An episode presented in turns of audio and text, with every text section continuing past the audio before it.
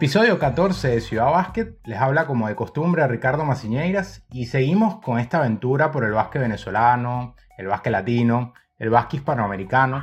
Hoy nos toca escuchar algunas anécdotas y hablar un poco de cómo ha golpeado el COVID-19 a los jugadores y jugadoras que estudian en los Estados Unidos. Por eso recibimos una chica que es parte de la generación de relevo del baloncesto femenino de Venezuela y hace vida en suelo estadounidense. Ella es Kelimar Ramírez quien ha pasado por las selecciones de Venezuela U15 y U17, además de haber sido parte del equipo nacional 3x3 U18 que fue Hungría al Mundial. Ella está radicada en Estados Unidos, como ya les decía, donde primero pasó por Panada College y ahora se embarca en la aventura universitaria, por ahora en New York Tech. Hola Kelimar, ¿cómo estás? Muchas gracias por atendernos. Bienvenida a Ciudad Vázquez. Muchas gracias Ricardo, muchas gracias por la, por la oportunidad de estar aquí contigo. Y bueno, como siempre, cualquier cosa, brindando el apoyo siempre en lo que necesiten y bueno, espero dar una buena información y, que te sientas bien cómodo conmigo, Muchas gracias, muchas gracias, verdad, por, por, tomarte el tiempo, que ya sé que empezaste las clases, eh, empezó tu semestre. Y bueno, a ver, el coronavirus ha golpeado al mundo de muchas formas, Kelimar. Primero está el tema médico, obviamente, ya más de 29 millones de casos alrededor del mundo, 930 mil muertos un desastre. Después está el tema económico, que ha golpeado duramente a los deportes, y allí entras tú, eh, justo en ese ámbito te desarrollas, y a finales de julio te anunciaban como nueva recluta de New York Tech para el equipo de baloncesto femenino. Un mes después, la universidad canceló su participación en la División 2 de, de la NCAA por los próximos dos años. Cuéntanos cómo fue todo eso para ti, porque pasó muy rápido. Sí, sí, bueno, este, yo no lo esperaba, yo no lo esperaba, yo estaba súper emocionada porque, primero porque desde que había estado en Panola College yo había deseado estar en una universidad en Nueva York, que era la ciudad que yo quería conocer y, y, y estudiar y jugar baloncesto. Y ya que lo había logrado, ya firmado con una universidad aquí, este, se presenta esta cuestión del, del, del, COVID, pero y muchas universidades este, sabían que no iban a empezar ese mismo año. Nosotras creíamos también que no íbamos a empezar este, este año, pero no, no llegamos a pensar que iban a cancelar el baloncesto por tanto tiempo. Y fue una, un golpe que nos pegó duro a todas, todas las compañeras. Claro. Más a, a las internacionales. Sabes que, bueno, nosotras los internacionales un poquito más difícil la cuestión de, de, de, de, del estudio, el deporte, todo, todo aquí en Estados Unidos. Entonces, no me lo esperaba, pero bueno, vamos a ver, ahorita en un proceso de, de, de, buscar otro, otro, otro, otro colegio donde pueda jugar a los centros y donde pueda terminar mis estudios. Pero por los momentos, este, este semestre me va a quedar aquí. Entonces, pues, por ahora me voy a enfocar en, en, en, mi físico y en mi estudio. A ver, si vemos el panorama completo, por ejemplo, la Universidad de Iowa cortó programas deportivos, Stanford cortó 11 o va a cortar 11 deportes a nivel universitario a partir de la temporada 2021-2022, solo por mencionar algunos casos. Eres parte de un grupo grandísimo de gente afectada, ¿no? O sea, va mucho más allá. Es bastante complicado. Este, fíjate, una compañera mía este, también está jugando de División 1 y también parece que la cancelaron por, por un año también y, y, bueno, ya esto no solamente lo estoy viendo yo, lo están viendo muchas personas aquí en Estados Unidos y no solo aquí en Estados Unidos, también a nivel mundial. No se puede jugar baloncesto, lamentablemente es normal, como ya estamos acostumbrados a jugar. La NBA, que es la liga, la mayor liga del mundo, imagínate, está jugando sin público. Claro. ¿Qué se esperará para otras ligas que son como menores, pues? Y que, ¿me entiendes? Claro. Para todos los que nos están escuchando, de igual forma, como dice Kelimar, ella va a seguir con su beca en mano en New York Tech, sigue estudiando, porque la institución se comprometió a respetar las becas que ya había entregado. Al momento en el que firmas, en ningún momento te asomaron que hubiese una posibilidad de un panorama así. No estaba sobre la mesa. No, no, no, no, en ningún momento sabíamos que esto iba a pasar, no sé, creo que fue una decisión hacia el último momento, no sé qué pasaría, realmente nadie sabe, todo el mundo quedó en shock, hasta el entrenador, el head coach, quedó en shock y como que, ajá, pero ¿qué pasó? Nadie sabía, esto fue una decisión eh, presidencial y, ya eso, imagínate, ya uno, ¿qué uno puede hacer? No, no se puede hacer nada. Claro. En este proceso eh, en el que empiezas el semestre, ¿Cómo es esa relación con la universidad desde el punto de vista de la asesoría? ¿Te están brindando asesoría alguna de cómo sobrellevar esta situación y cómo evaluar el panorama de una posible transferencia de escuela? Bueno, sí, primero el, el me ayudó mucho, él, quería este, ayudarme a transferirme, eh, incluso eh, antes de comenzar las clases de este semestre, pero yo tomé la decisión de, quedarme aquí okay. este semestre.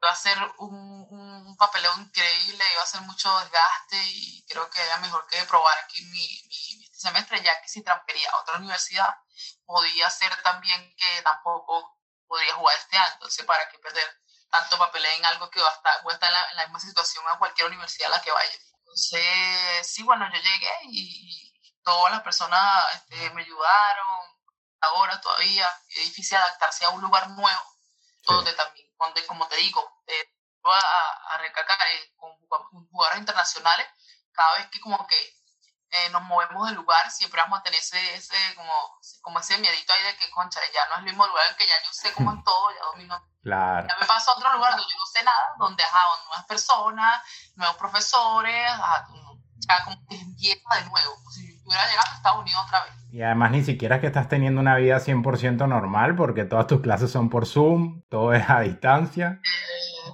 Entonces, eh, me imagino que esto es todo muy extraño, ¿no? Sí, no, yo nunca, yo nunca había eh, visto eh, clases por Zoom, imagínate. Es mi, primera vez y yo soy malísima en computadoras y todo esto de tecnología. bueno, como dicen, de estas situaciones algo bueno hay que, que sacar. Aprender, Y por fuera de lo universitario, Kelimar, ¿a quién tienes como, digamos, esa mano derecha para que te pueda brindar asesoría? Porque es complicadísimo todo lo que estás viviendo. Bueno, no hay mejor que un consejero que Dios, pero este, por lo menos yo tengo eh, unas personas que estaban conmigo en, en Panola, que fueron las personas que, que, me han venido ayudando más de cerca, siempre conmigo, en todo sentido, consejo, todo, todo, en todo sentido, económicamente, todo, todo. me han brindado esa ayuda, este, han estado ahí para mí en todo momento de cuando me enteré que no íbamos a tener baloncesto. Eh, en un momento como que me, me, me me coloqué un poquito mal, pero después como que reaccioné, bueno, y si esto pasó fue por algo, así que así adelante y que Dios me ponga donde Él quiera que yo, que yo esté, ¿me entiendes? Porque imagina, ellos me ayudan mucho, este, también a la persona que me ayudó a conseguir, que conocí al coach de aquí de, de New York Tech, es un muchacho venezolano que vive aquí en Nueva York, se llama Israel, estaba muy cerca de la Fundación Enseñamud, donde están los muchachos y el coach, eh, y él fue el que, él conoció al coach, él fue el que me hizo el contacto con el coach, y luego yo le mandé los videos al coach y la cuestión y todo.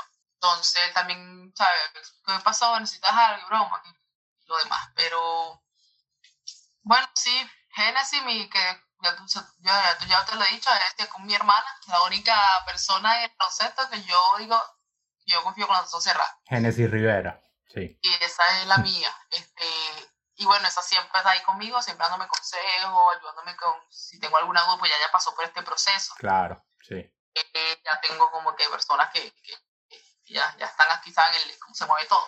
Aclaramos, Genesis Rivera, para quienes no recuerdan, eh, fue jugadora de División 1 en la NCAA en los Estados Unidos. Kelimar, cuando te llega la oferta sobre la mesa de New York Tech, o sea, la oportunidad de, tener esta beca, ¿tenías alguna otra opción? ¿Hay alguna posibilidad que ya tengas, digamos, o con la que ya tengas acercamiento como para reabrir esa ventana cuando se pueda hacer una transferencia? ¿O de momento no hay nada? Mi sueño, mi sueño era venir a una a, jugar a Nueva York. Ese era mi sueño siempre. Incluso antes de venirme a Estados Unidos, yo, yo siempre decía, yo quiero llegar a Estados Unidos si no se me presenta ahí a Nueva York, donde yo quiero llegar, que es la misma favorita, pues bueno, vamos a ir a otro lado. Cuando vaya a transferir, yo voy a transferir a una universidad de Nueva York. Yo siempre decía eso. Y entonces yo hablaba con mis coaches en Panol y le decía, yo quiero transferir a una universidad de Nueva York, por favor. Porque sabes que la mayoría de los coaches siempre te llaman por la zona en que tú estés. Entonces como yo en otra zona, ¿me entiendes? Como que nadie te ve en esa zona. Entonces ella me estaba ayudando a mandarle videos a los coaches de, de que estaba en esta zona yo tuve contacto con un coach de, con de mm, División 1 en la universidad, mm, se llamaba en New Jersey, cerca de New York, San Peter, San Peter se llama la universidad. Yo estaba haciendo la cuestión con ellos y todo, pero resulta que yo después me enteré que yo no podía transferir a la Universidad de División 1, porque ellos me, ellos me, me estaban pidiendo, yo tenía un problema académico, tenía que resolverlo con las personas de aquí de mi colegio en Venezuela y para ese momento estaba la situación bastante difícil en mi país y iba a ser casi imposible. Entonces yo, bueno, no importa, yo lo que quiero es jugar baloncesto, o sea, edición 1, edición 2, ahí, lo que sea, graduarme y jugar baloncesto. Claro. Y bueno, este, te tenía buscando yo preguntando, preguntando, hasta que me llegó la oportunidad de, de New York. Había, había tenido otras ofertas para eh, North Carolina y otra otra ciudad ahí que no me acuerdo, pero no me interesaba, no estaba contenta, porque no era lo que yo quería, ¿sabes? Entonces, cuando me llega la cuestión de New York, ya yo puse como que las otras, así como que ya no. Desechadas. Desechadas de una. claro, que desechadas, porque yo, eso era lo que yo quería, New York era lo que yo quería. Y bueno, este, cuando me, me llama, por cierto, esa, esa llamada se me dio eh, después yo salí a una iglesia, yo estaba en una iglesia, me acuerdo, este, ya yo estaba como que ya me rindo, una cosa así. ¿Será que voy para esa universidad? y broma, yo tuve eh, bastante oferta de, de NIA, más que en NCA. Eh, no, nada, este, bueno, será, este, vamos a hacerlo así, yo no voy a ir para ningún lado, no importa, bueno, ahí me rendí. Después cuando yo salí de la iglesia, ¿sabes que cuando uno está pensando en algo, en algo, en algo, tienes eso en la cabeza, a uno nunca le llega. Es como que cuando tú estás, no sé, te compras un par de zapatos y tú estás pensando, me va a llegar, me va a llegar el par de zapatos, par de zapatos. Entonces tú nunca te llega. Entonces cuando tú no estás pensando en eso, como que te llega la aroma de sorpresa. Cuando menos lo esperas, cae. Entonces ese momento, cuando menos lo esperas. Entonces yo estaba así, cuando llegó después, después de la iglesia, nos vamos a un restaurante, y en el restaurante yo recibo una llamada de un número que es el, el, código de, de New York. Y yo respondo la broma y me dieron muchachos, mira, me, hablaron de ti, broma, que, que tú eres venezolana, que tal, los muchachos, que, que están a la fundación, que, que, está la fundación de Sueño para decir, bueno, y para acá, y broma. Y, y broma, yo, bueno, dale, contactame con el coach y, y, vemos qué, qué, qué, qué pasa, pues. Yo puse feliz. Y bueno, ahí él me contactó con el coach y empecé a hablar directamente con el coach. Le mandé los videos y me dijo, bueno, vamos a ver qué pasa, si encajas en lo que yo quiero para el equipo. Y, bueno, después ya me avisó como una semana después que le entregué el video, me dijo que estaba acta para jugar y bro. Y yo, ¿qué? Para, para ya, estaba, ya estabas en la puerta, apenas te lo dijeron. Claro, ya Yo estaba emocionado, yo venía en New York y yo, ¿qué? No, claro, estaba súper emocionado. Claro, un mercado lindo para estar sin duda eh, a nivel deportivo. Ahora bien, en este momento en el que vas a pasar todo este semestre con tus estudios, trabajando en tu cuerpo, ¿tienes oportunidad de hacer trabajo en equipo o eso está totalmente eh, prohibido? ¿Solo es trabajo individual? ¿Cómo se está manejando y qué acceso tienes a, por ejemplo, la cancha? Bueno, por lo menos este, New York te, eh, agarró este, alojamiento un hotel, estamos en el hotel, en el hotel Hilton.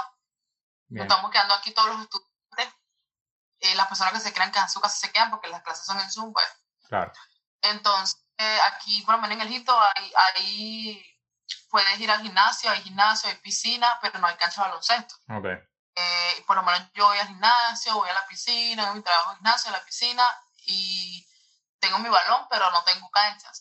Entonces, como que es difícil la, de la, o sea, yo no, no he tocado un balón, bueno, no balón, porque tengo balón aquí, no he ido por una cancha de hace, no sé, desde que regresé de, jugar con los muchachos, porque yo estaba, yo estaba eh, este, con la cuestión de los muchachos de Soñó, y donde yo estaba, en una cancha ahí y nosotros jugábamos. Pero no sé qué será de aquí hasta que me transfiera a la otra universidad, si podré ir por una cancha y lanzar, no sé, porque como no conozco a nadie, entonces claro. imagínate. De momento, todo el semestre lo pasarías ahí. Eh, aquí, sí, aquí, claro, nosotros tenemos uno, uno charo que es el que nos un transporte que es el que nos lleva a donde nosotros queramos ir, siempre y cuando sea cinco, cinco, cinco millas cerca del hotel. Ahora que me dices lo del tema de, trabajar en tu físico, eh, ¿qué te gustaría reforzar? Eh, ¿Qué estás buscando? Eh, rapidez, porque yo, yo soy, una, soy, soy fuerte, soy fuerte, yo por lo menos en la, en la sección, yo, yo juego 2, 3 y 4 yo jugadora que jugar 2, 3 y 4. Depende de cómo esté físicamente. Hubieron dos entrenadores que. Eh, Oscar Silva, que es el entrenador de la, selección, el, el entrenador de la selección. Mi primer entrenador, que es Enrique Gil, que me dijeron: tú deberías ser tú deberías ser piloto, tú deberías desarrollarte como piloto, porque tú, tú, mueves, el, tú, tú, o sea, tú mueves bien el balón. Lo que pasa es que no te formaron para piloto. En Venezuela nosotros, yo era que alta. Y, y bueno, entonces yo, si no, o sea, yo misma me, me, me puse a lanzar de media distancia, a jugar, que eso, eso fue lo, yo siempre digo que lo que a mí me ayudó, lo que me ayudó realmente, creo que por eso, por eso fue que tuve la oportunidad de venir para acá, no sé, que yo caimaneaba mucho con hombres, a mí me gustaba, y para torneos jugaba con, con, con tipos pues grandes, jugaba de piloto, jugaba todo, ¿sabes? Y, y a mí me gusta mucho el contacto físico.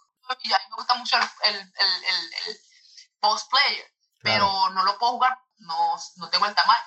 Eh, y, se, te da bien, bueno, se te da bien ir al rebote también. Sí, eso no, hombre. Eh, me gustó que Gustavo, Gustavo Roa, que fue uno de mis entrenadores con el que tuve más tiempo, él me decía que, que los balones como que, como que me veían a mí, como que me seguían. y que, que Limar tiene una, decía, decía que Limar no sé qué tiene, pero todos los balones van hacia ella, así que aprovechen. Y siempre me gustaba eso, el contacto, la broma, pero con Oscar Silva, con Oscar era diferente porque yo con Oscar Silva, yo jugaba dos y tres, yo corría, corría, corría.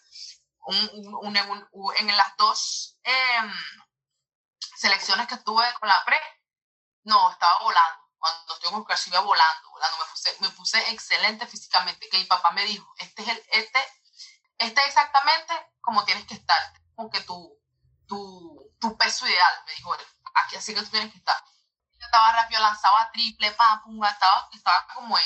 Lo que pasa es que yo soy un atleta que, que por lo menos yo subo peso muy rápido. ¿Me entiendes? Yo te puedo trabajar tres meses duro, pero yo te puedo perder eso en una semana. Claro. Entonces yo, yo en búsqueda, en búsqueda de, de, de, de, qué es lo que, o sea, qué es lo que tengo que hacer. A mí lo que tengo que buscar un nutricionista, alguien que me asesore, no sé, porque por lo menos ahorita estoy como que entrenando, no tratando de no tomar eh, eh, refresco, tomando pura agua, este, no comer después de las 7 de la noche, y si me da hambre comerme una fruta, ¿sabes? Tratando de mantener mi cuerpo, ¿me entiendes? Poner, bajar de peso. no, cuando yo fui para, bueno, cuando yo tuve la oportunidad de ir para Las Vegas, yo en Las Vegas tuve, estaba súper mega obesa. Desde, esa vez que fui a Las Vegas hasta ahora ya he bajado 8 kilos. Desde esa vez. Un montón. Hasta he bajado 8, un montón, he bajado bastante, aunque me he puesto la fila, vamos. Bueno, ya voy ahorita, otra vez me pesé, ya voy un mes otra vez me vuelvo a pesar. Ya tengo que estar bajando otra vez 7 kilos más o 8 kilos más y poner, o sea, ponerme como que bajar de peso para, para poder agarrar más velocidad. Esto es lo que quiero, porque ya la fuerza yo la tengo, pero ya me falta la velocidad que necesito. Pues. Y mi lanzamiento de tres, que yo por lo menos, tampoco es que, ay, no, malísimo, pero por lo menos yo te puedo lanzar y te puedo meter un, un lanzamiento de tres, pero no soy lanzadora. Entonces, bueno, son cosas que la que, la que tengo que trabajar. Pues. Sí, es que en Panola prácticamente no lanzabas de tres. Sí, no, no lanzaba. Y la defensa, porque yo sí no, ofensiva, me gusta puro meter puntos. No yo conocí un amigo que me decía, yo no sé por qué la gente que es ofensiva, la gente que es ofensiva, o sea, que mete puntos tiene que defender. Si, si uno mete puntos, lo otro que defiende uno que mete puntos.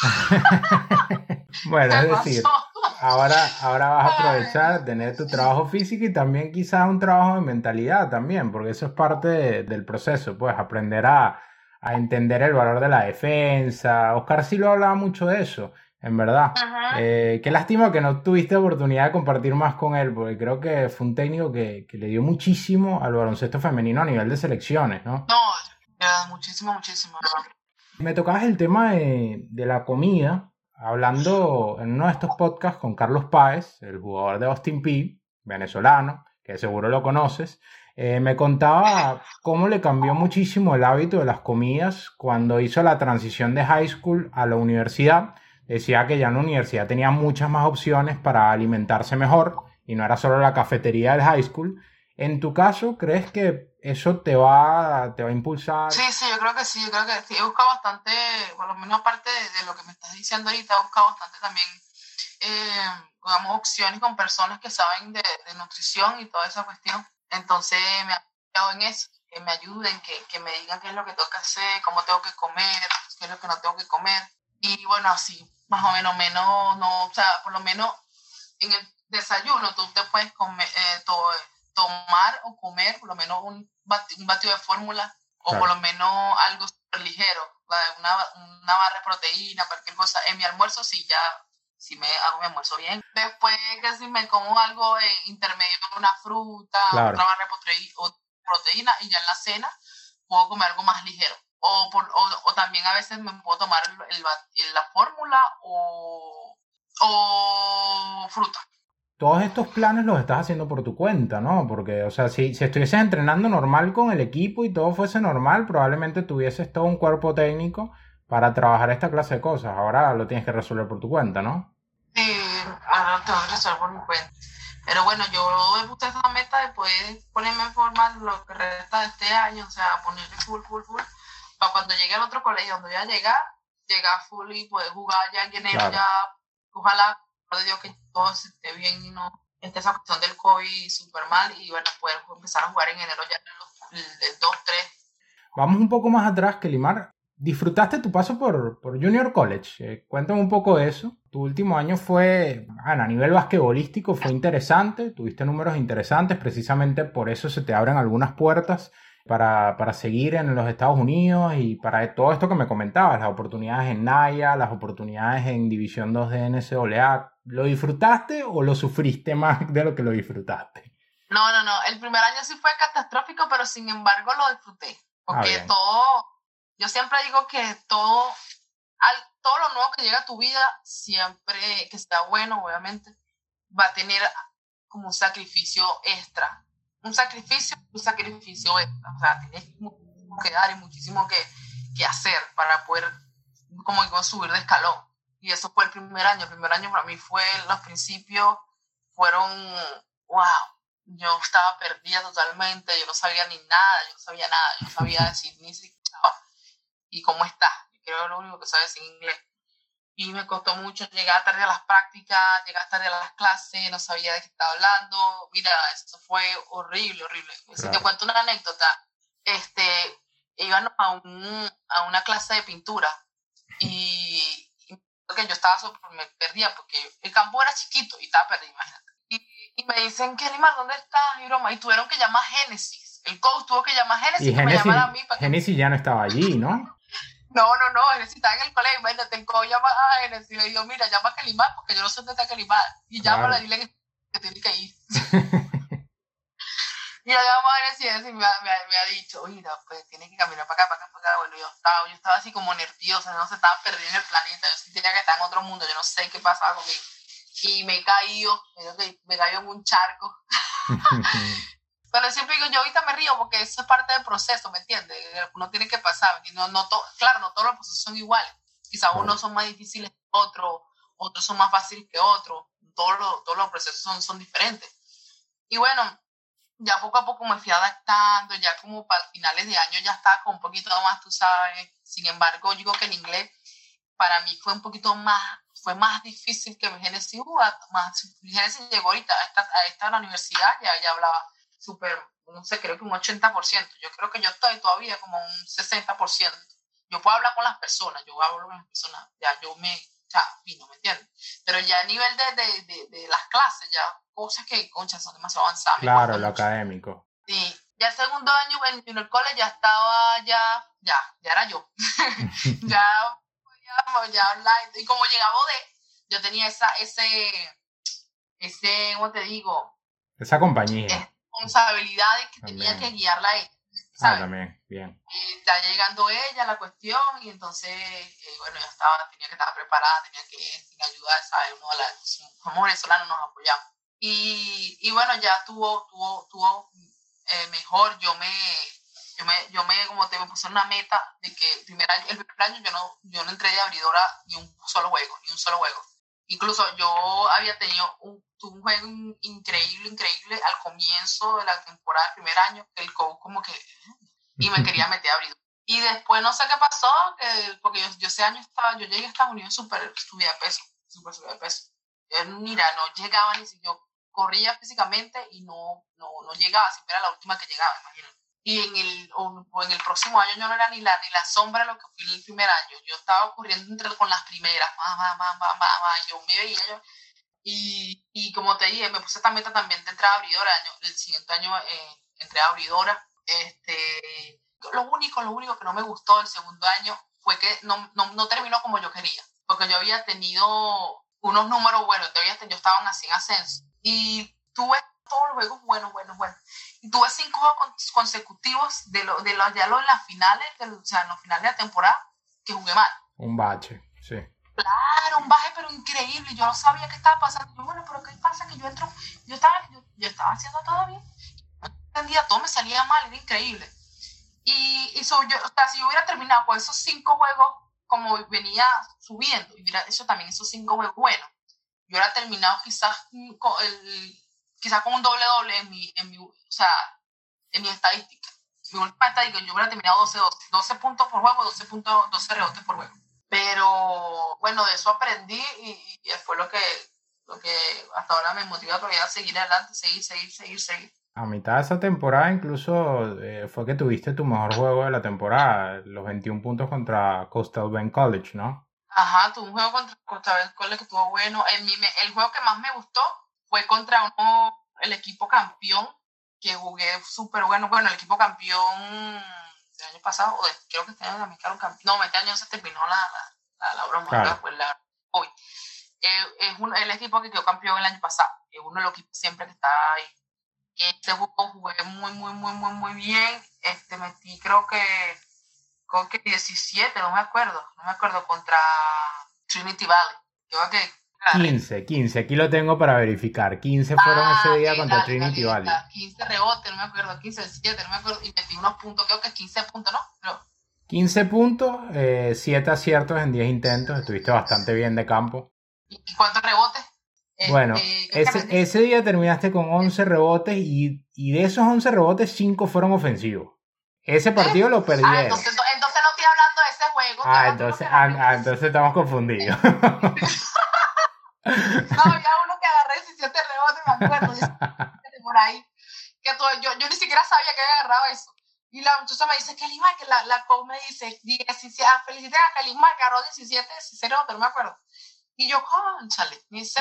Bueno, como no quiero quedar en deuda, te lo busqué y aquí, aquí está ese partido. Fueron 18, 18 rebotes, Ay, 21, 21 de noviembre contra Weatherford College. Ese partido lo perdieron. Este, mira, tremendo juego, este, mira. Tremendo juego. Mira y 8, 8 de esos rebotes ofensivos. Es que, es que, mira, los rebotes te hacen sentir como, como, como así como volando, como que... ¿sabes? Como cuando tú vienes y te das esa broma así que tú llegas y ¡pum! Eh, y eso es... Y tienen un valor, un valor tan importante como los puntos. O sea, eh, entonces, pero bueno. como te digo, ya yo, por lo menos las, cuando yo llegué a la selección, con el favor de Dios, si me lo permite, yo por lo menos voy a, yo sé que yo ya jugué dos, tres, eso es la posición que yo jugué. Claro, yo, si me ponen a cuatro, juego cuatro, yo, pues yo juego lo que a mí me pongan. No, claro. Es que imagínate, por ejemplo, los partidos que veía, eh, tuve la oportunidad de ver un par de juegos de Daniela Wallen de la temporada pasada en Islandia, por ejemplo, y, y Daniela pasa literalmente por todas las posiciones perimetrales y a veces termina jugando en la 4. O sea, y hoy, hoy en día en Islandia baja mucho la bola también. Es una, es una cuestión de una polivalencia tremenda. Daniela, Daniela, Daniela no jugaba Daniel no lanzaba de tres. Y ahora te hace un triple con step back incluido. De la mitad de la cancha. bueno, ya para cerrar, y te agradezco por estos minutos y esta, esta linda charla que, que hemos tenido. Eh, Kelimar, hay personas muy cercanas a ti, obviamente familiares y, y, otras personas muy, muy queridas y cercanas que siempre han estado dentro del baloncesto. Voy a empezar por Carl Herrera, tu querido padrino.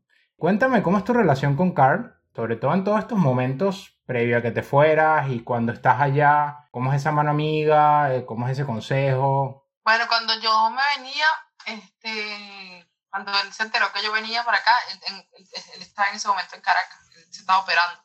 Y yo lo visité en la clínica, estaba, estaba Bex ahí él, y me habló de todo, de todo. Me dijo cómo era Estados Unidos, todo, todo, qué, qué era lo que tenía que hacer, qué era lo que no tenía que hacer. Y bueno, eso fue una conversación súper larga. A ver, ¿y, qué, ¿y qué es lo que no tenías que hacer? De la parte, por lo menos de la parte oscura de, de, de, de, lo que puede traer, este, por lo menos un college. Mucha fiesta. Eh, hay de por medio. Fiesta, sí. eh, por lo menos marihuana, se ve mucho aquí, en muchos este, estados que eso está legalizado. Este, ¿Qué más? relaciones sexuales, claro. todas esas cosas todas esas cosas que se ven aquí. este, como dijiste, muchas fiestas, mucho alcohol. Sí. Y eso. Y lo bueno, bueno, que como eran las clases, que tenía que siempre llegar temprano, si el entrenador decía a las 7, tenía que estar a las 6 y media ya, ya lanzando por lo menos, este, y todas esas cosas que, que, que, él vivió, que ya tiene ya por lo menos ya tiene la experiencia, fue el primer NBA, imagínate, de Venezuela. Claro. Entonces ya él tiene toda esa experiencia y, pues me dio una parte de, de, lo que él vivió a mí y yo siempre lo agradezco, ese, siempre se lo agradezco. Pues. él tuvo, él tuvo momentos duros, eh, a ver, uno siempre piensa en, en, en, los dos campeonatos, en su etapa NBA, pero antes de eso, incluso antes de llegar a, a, Houston, a la Universidad de Houston, antes en Jacksonville, tuvo momentos duros, momentos difíciles de adaptación y bueno, se sobrepuso todo eso. Sí, él me contó de eso también, de los momentos difíciles que él pasó cuando llegó, en, el comienzo, que no es fácil, que no es lo que todo el mundo cree no es lo que todo el mundo cree, no es fácil, hay que joder, o sea, hay que joderse, hay que echarle bola, ¿me entiendes?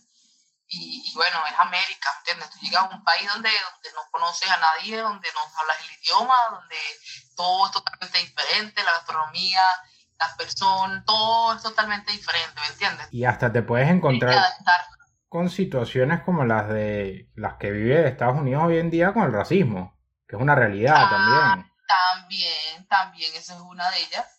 Esa es una de ellas, esa es una de ellas también. El racismo también, aunque no, bueno, gracias a Dios, todavía no, no he pasado por esa. Yo me acuerdo que cuando, antes de ir para la, yo fui para donde mi mejor amiga, que ella vive aquí en Estados Unidos, para Salt Lake City. Sí. Y, y bueno, la, era mi primera vez saliendo, saliendo de, yo no había salido, tal puro cante en mi, colegio.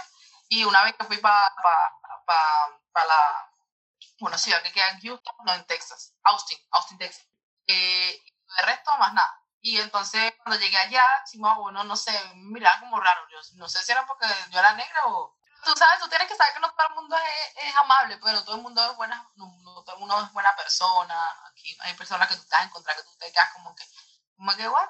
¿Me entiendes? Como que, ¿qué pasa? ¿Me entiendes? No, y no te dije lo del racismo como para estigmatizar de alguna manera al ciudadano estadounidense, porque nada que ver, solo porque es una situación real y no es una situación real de hoy, sino que ya tiene un tiempo siendo un problema claro, en los Estados Unidos. Claro, claro. Y se, ha, se ha visto muchas protestas, muchas cosas, sí. de la broma de Mar y todas esas. Pero bueno, yo digo que, no sé, creo que todos somos iguales pues, y nadie tiene que jugar nadie ni, ni nada todos somos seres humanos y, y, todos somos iguales, sin importar el color. Eh, todos somos ya. personas persiguiendo nuestras metas. Bueno, claro, la otra persona, obviamente todavía más cercana, tu papá, que tiene que limar de su papá Kervis Ramírez, que muchos, muchos conocerán por la larga, larguísima carrera que tuvo en la LPB. ¿Qué tienes de tu papá? La fuerza, la fuerza, la para un jugador que te penetraba, y te podía también jugar el poste porque era fuerte y se, se cae, digámoslo así, te cae coñazo con, los, con los altos. Y eso fue lo que yo saqué de mi papá, que yo te puedo jugar afuera, yo te puedo hacer una finta y, penetraba adentro, o también te puedo jugar adentro, tengo, tengo buenos movimientos, tenía buenos movimientos, era fuerte y ahí está. Y lo que, lo que no saqué fue la defensa.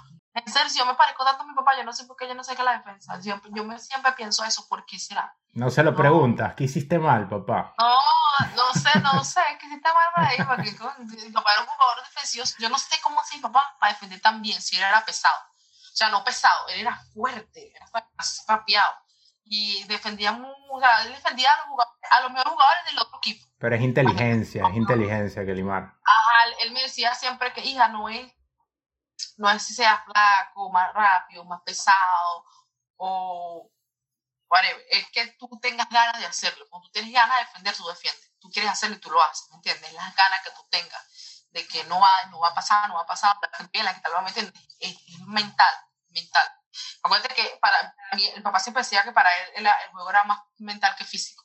Claro. Y, y bueno, eso fue lo que, lo que aprendí así mi papá siempre trabajaba, eso era algo que siempre me decían, eh, tuve entrevistas con varios jugadores, que yo hice una cuestión de una, como una sí. entrevista con varios sí, sí. entonces, eh, desde a Oscar Torres, imagínate, yo nunca había visto, yo nunca había visto jugar a Oscar Torres, este, y, le, y, tuve la oportunidad de hablar con él, y, y bueno, también me habló de mi papá, todos los, jugadores, todos los lugares que entrevisté me hablaron de mi papá, de la disciplina, la, disciplina que él tenía para entrenar, que él siempre llegaba, a la, cuando que terminaba la práctica se quedaba corriendo, y es algo que, que, que concha, ¿me entiendes? Este, y bueno, eso, eso creo que fue lo que lo aprendí a mi papá, siempre me habla, siempre me dice qué es lo que tengo que hacer, siempre me habla de la cuestión de, de mi cuerpo, siempre me está regañando por eso. Siempre, que qué, que tú, que tienes que hacer esto, que tienes que aprender, comer, hacer las cosas, que tienes que hacer, que tú tienes que ser una jugadora, que tienes que poder este, tener rapidez y tienes que practicar tu lanzamiento. Lo mismo que te dije yo al principio, claro, me lo dice sí. todo Mejorar tu explosividad y tu lanzamiento a larga distancia. Tienes que trabajar esto. Explosividad, lanzamiento a larga distancia. Antes de terminar, eh, siempre te escuché decir, y bueno, me lo dijiste también acá, del sueño que tenías de Nueva York, de, de, cómo te deslumbraba esa idea de estar allí, de vivir o cerca de la ciudad o vivir en la ciudad. Ahora que fuiste, ahora que la disfrutaste, paseaste, era todo lo que te esperabas. Sí, pero no, mira, yo tenía tres ciudades favoritas. No me digas que te decepcionó, no me digas que te decepcionó. No, no, no, no me decepcionó. Este, mira, yo tengo tres ciudades favoritas. En Nueva York es la primera. Las Vegas, que ya gracias a Dios fui, y Miami. Me partí a Miami. Ya por favor de Dios, que sé que se me va a cumplir también. Esos son sueños que uno se pone, que uno lo va cumpliendo, ¿me entiendes? Y uno como cuando va cumpliendo sueños se ponen otros y otros claro. y otros y así.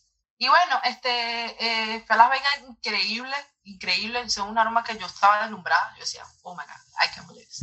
o sea, un aroma que tú no te lo puedes creer, ¿me entiendes? Increíble, increíble. No tengo palabras. Las Vegas es increíble, o sea. Pero es para pasar el rato. Eh, y Nueva York también. Este, pero Nueva York es así como, como, como Caracas. Así como, como, ¿cómo te explico? Este, que está todo el tiempo la movida, la cuestión, los carros, la entiendo, totalmente la movida. Yo estoy en un lugar aquí, una ciudad que se llama Long Island, que es súper, sí. súper, como decir que tú estás en Caracas, para allá, para, para, para Latillo, para esos lados. Sí, sí. Pero mucho más tranquilo. Pero lo que es Brooklyn, Brooklyn y Manhattan, que, fui, que fue donde está en Times Square, Times Square es espectacular, espectacular. Es como que tú estás en las calles de Las Vegas. Claro. Lo mismo. Es increíble, yo me quedé totalmente. Yo fui, en, yo fui en, el, en, en el día con mi pareja y después decidimos ir en la noche porque en el día es bonito, pero como que no, no, no, tiene igual, en las noches es, no, otra cosa. No, cuando otra fui cosa. en la noche yo estaba, fuimos en carro, no tuvimos la oportunidad pasear, pasear, pasear, pasear todo por la vaina del COVID, pero sí vi, pues sí. Y, y, y cuando llegué yo dije, no, ¿qué es esto? Esto es una cosa que yo, yo, yo me acuerdo que yo cuando estaba pequeña yo decía, yo quería un para Estados Unidos. me, me curva para New York porque yo vi Spider-Man. Y Spider-Man también que se la pasó en toda la... en el Empire State ahí colgado. y, o sea, y yo decía, yo quiero yo lo veo porque yo vi Spider-Man y yo quiero ir para allá. Y bueno, eso de increíble, increíble, increíble. Pero para vivir no me gustaría. Para vivir no me gustaría. Pero sí me lo disfruté. El Times Square es lo mejor. Lo mejor, lo mejor, lo mejor. Lo mejor de, de Nueva York para mí es el Times Square. Me gustó muchísimo, muchísimo. Y verdad, yo era lo que yo quería conocer.